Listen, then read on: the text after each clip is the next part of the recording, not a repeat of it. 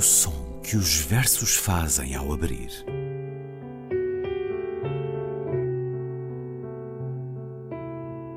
Se leio um livro e ele torna o meu corpo tão frio que fogo nenhum o pode aquecer, sei que isso é poesia.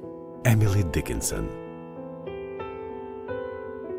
Com Ana Luísa Amaral e Luís Caetano.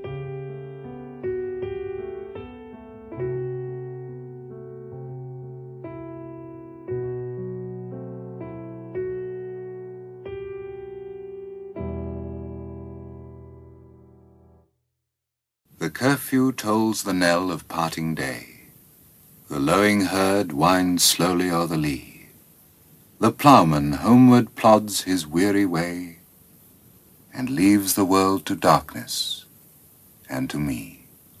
Now fades the glimmering landscape on the sight, and all the air a solemn stillness holds, save where the beetle wheels his droning flight, and drowsy tinklings lull the distant folds. Save that from yonder ivy-mantled tower the moping owl does to the moon complain of such as wandering near her secret bower molest her ancient solitary reign. Beneath those rugged elms that yew trees shade, where heaves the turf in many a mouldering heap, each in his narrow cell forever laid, the rude forefathers of the hamlet sleep. The breezy call of incense-breathing morn, the swallow twittering from the straw-built shed, the cock's shrill clarion or the echoing horn, no more shall rouse them from their lowly bed. For them no more the blazing hearth shall burn, or busy housewife ply her evening care. No children run to lisp their sire's return, or climb his knee the envied kiss to share. Oft did the harvest to their sickle yield, their furrow oft the stubborn glebe has broke. How jocund did they drive their team afield, how bowed the woods beneath their sturdy stroke. Let not ambition mock their useful toil, their homely joys and destiny obscure, nor grandeur hear with a disdainful smile the short and simple annals of the poor the boast of heraldry, the pomp of power, and all that beauty, all that wealth e'er gave, awaits alike the inevitable hour. The paths of glory lead but to the grave. Far from the madding crowd's ignoble strife, their sober wishes never learn to stray. Along the cool, sequestered vale of life, they kept the noiseless tenor of their way. Yet even these bones from insult to protect, some frail memorial still erected nigh, with uncouth rhymes and shapeless sculpture decked, implores the passing tribute of a sigh. Here rests his head upon the lap of earth, a youth to fortune and to fame unknown, Fair science frowned not on his humble birth, and melancholy marked him for her own. Large was his bounty, and his soul sincere. Heaven did a recompense as largely send. He gave to misery all he had, a tear. He gained from heaven, 'twas all he wished, a friend. No further seek his merits to disclose, or draw his frailties from their dread abode. There they alike in trembling hope repose, the bosom of his Father and his God. Dobram trindades pelo dia findo, sinuoso e lento é o regressar do gado, e para o lar o lavrador partindo, a mim e à treva, o mundo deixa dado Ora se apaga o brilho da paisagem, todo o ar em paz solene se suspende, só raro inseto zumba sua viagem e ao longe, vago, um tilintar ascende. E só na torre, que se veste de era, o piante mocho à lua se lamenta de quem, passando por sua toca austera, à régia antiga solidão violenta. Sob os álamos fortes e ensombrados, arfa em cômoros breves a verdura, onde da aldeia os ancestrais deitados, o sono dormem que para sempre dura. Da madrugada a brisa que perpassa o encolmo dos telhados os gorjeios, do galo clarim, trompas de caça, nada os desperta, tão de sono cheios. Para eles não mais ardem as lareiras, ou a lida sedarão da tarde esposas, nem crianças os esperam sorrateiras para um beijo saltarem cariciosas. As searas com as foices eles ceifaram, a dura terra com a enxada abriram, com que alegria ao campo os bois levaram e os matos que seus golpes se ruíram. Que a ambição não ria com desdém de humildes gozos que não buscam glória. Grandeza não sorria quando alguém conta dos pobres os anais sem história. Os vãos brasões, as pompas do poder, o belo e o rico que de o ser se gabam, ao mesmo instante as contas vêm render altos caminhos, só na tumba acabam. Longe da multidão que se atropela, nunca um desejo seu foi desmedido, e no isolado vale que a vida cela, apenas existiram sem ruído. Mas aí também estas ossadas cobre de serem profanadas uma lousa que pede, em versos maus e cinzel pobre, a nós suspiro por quem lá repousa. Aqui repousa no terrestre seio um jovem que da fama não viveu. Se o viu nascer a ciência sem receio, melancolia ou bem marcou por seu. De alma sincera, foi bondoso tanto que os céus lhe concederam seu abrigo. Deu à miséria quanto tinha, o pranto, e do céu teve o que pediu, um amigo. Mais mérito, não queiram saber qual, fraquezas deixem namorada imensa, Trementes de esperança, o bem e o mal lá dormem no Deus Pai da sua crença. A poesia de Thomas Gray, que nasceu a 26 de dezembro de 1716 em Londres e morreu a 30 de julho de 1771 em Cambridge. Escutamos Elegy, written in a country churchyard, na tradução portuguesa de Jorge de Sena, elegia escrita num cemitério de aldeia. Na língua original, a leitura do ator John Glenn, depois em língua portuguesa por Ana Luísa Amaral. Olá, Ana Luísa. Olá, Luís. Escutamos certos de um importantíssimo poema na cultura inglesa, publicado em 1751 Aliás, foi publicado porque o autor viu-se perante o sério risco de que versões piratas, clandestinas, circulassem cada vez mais um conjunto de reflexões sobre a condição da morte quem já não tem existência terrena, de quem entregou a alma ao Criador, de quem está sete palmos abaixo da terra. Não sei se há algum estudo, Ana Luísa, sobre qual o motivo mais popular na poesia, se o amor ou a morte mas presumo hum. que os hum. dois ocupem Exatamente. os lugares cimeiros. Ora, a verdade é que no século XVIII britânico houve até um, um movimento que alguns designaram de poetas dos cemitérios, que naturalmente discorriam sobre coisas tão animadas Exato. como o luto e a morte. Exatamente.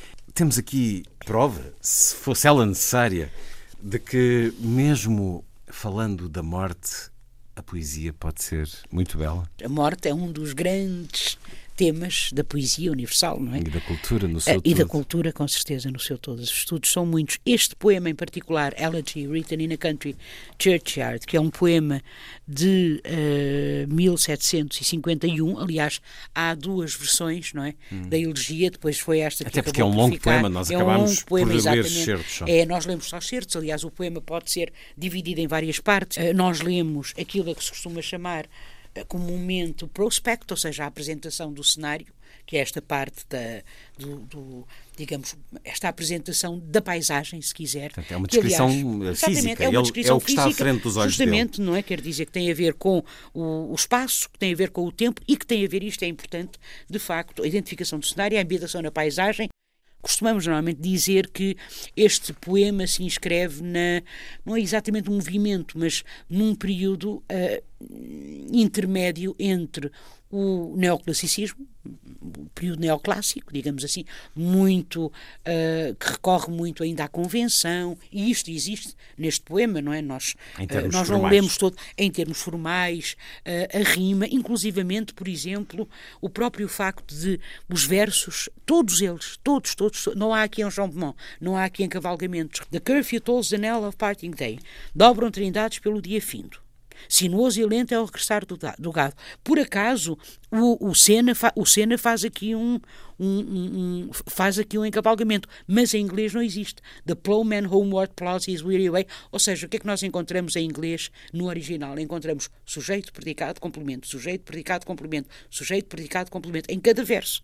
E o mais curioso ainda, Luís, é que se nós olharmos para este poema, que está em uh, pentâmetro, ou seja, cinco batimentos, não é? O equivalente em português ao nosso decassílabo, não é? The curfew tolls the knell of parting day. Uh, dobram trindades pelo dia fim, são dez, são dez sílabas, não é? Mas the curfew tolls the knell of parting day, the lowing heard when slowly over the lee, tan, tan, tan, tan, tan, portanto, estes cinco batimentos, repare que Curiosamente, o que dá cinco batimentos é a intrusão, se quiser, de um adjetivo ou um advérbio, portanto, algo que modifica o verso do facto de cada verso descrever uma ação, uma ou um sentimento, ou uma circunstância. É uma cadência é, musical que é ajuda uma, muito ao espírito do poema. Sim, sim, sim, mas ao mesmo tempo também é de alguma forma convencional. Portanto, é ainda muito convencional. Aliás, ao longo do poema nós vamos encontrar o recurso a personificações. Depois desta apresentação do cenário,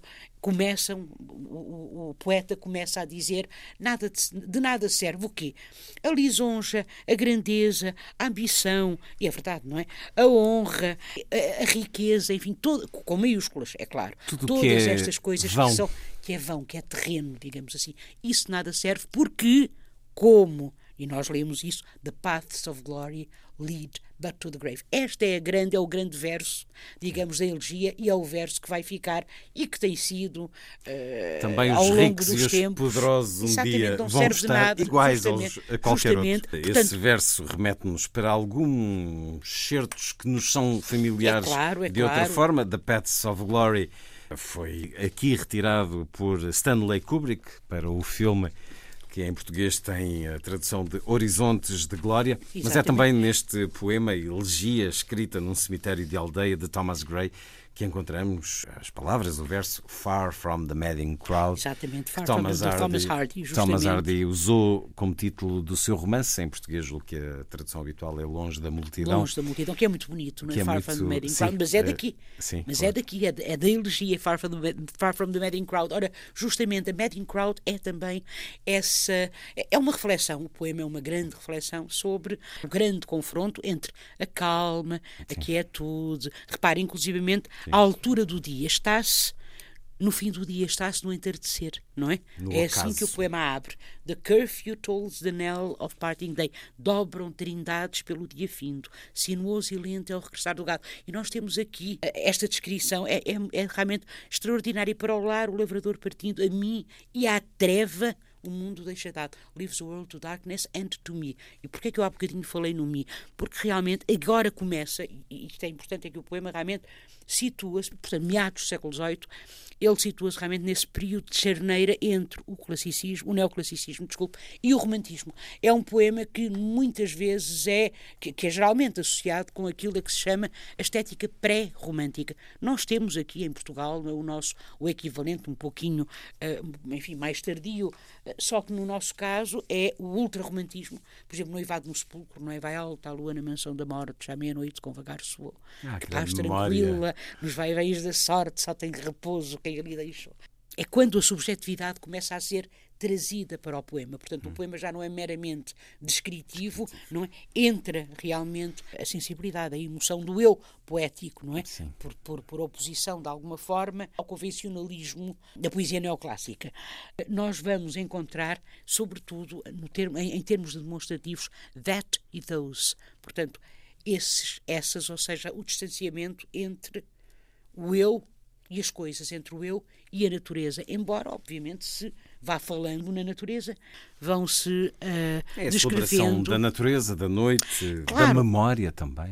Também, da memória, sobretudo, daqueles que foram esquecidos Sim. ao longo dos tempos, não é?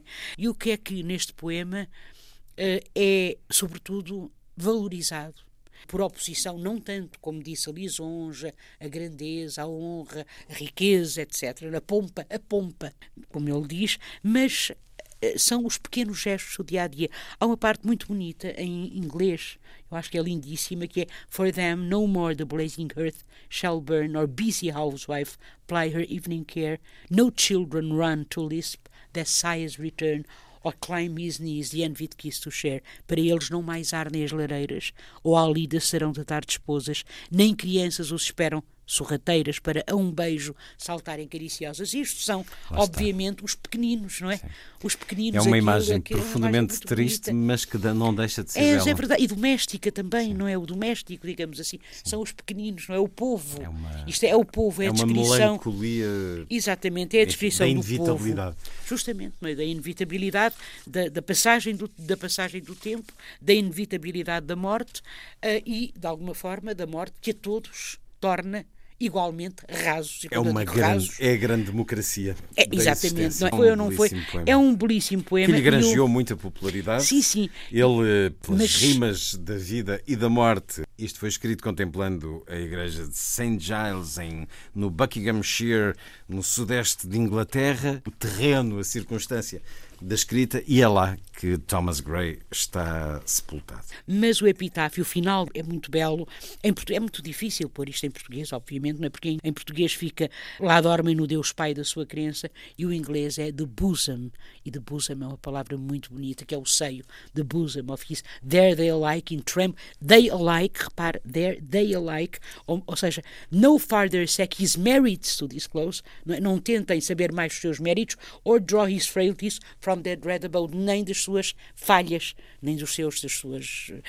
Uh, there they alike in trembling hope repose. Elas repousam juntamente falhas e méritos the bosom of his father and his God, portanto, no seio do seu pai e do seu Deus. Isto é lindíssimo, acho eu, não é? que realmente é muito bonito e me faz lembrar, para terminar, por exemplo, aquele belíssimo soneto do Antero de Quental, na mão de Deus, na sua mão direita, repousou afinal o meu coração. E o final, não é? Dorme uh, o teu sono, coração liberto, dorme na mão de Deus eternamente. Porque a poesia se derrama na poesia a tradução, essa eterna questão, escutamos certos. Ah, a Marquesa da, da Lorna também traduziu. Escutamos certos da tradução de Jorge de Sena, que está no livro Poesia de 26 séculos, mas uh, a preparar o programa olhámos também a tradução da Marquesa da Lorna, de Leonor de Almeida, Portugal. Devemos de a convidar um dia para o programa. Ela que, um ela que inicia o poema com Avisa o sino que esmorece o dia. Jorge de Sena opta por dobram trindades pelo dia findo. Caramba, as diferenças é quando se traduz são uh, impressionantes, mas cada uma delas a dar-nos muito. Thomas Gray, elegia escrita num cemitério de aldeia hoje, no som que os versos fazem abrir. Ana Luísa, até para a semana. Até para a semana.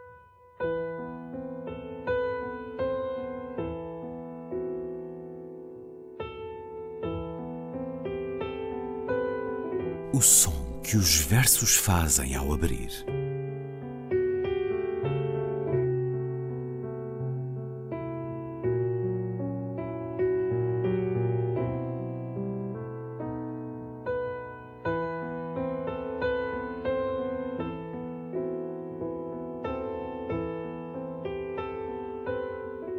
Com Ana Luísa Amaral e Luís Caetano.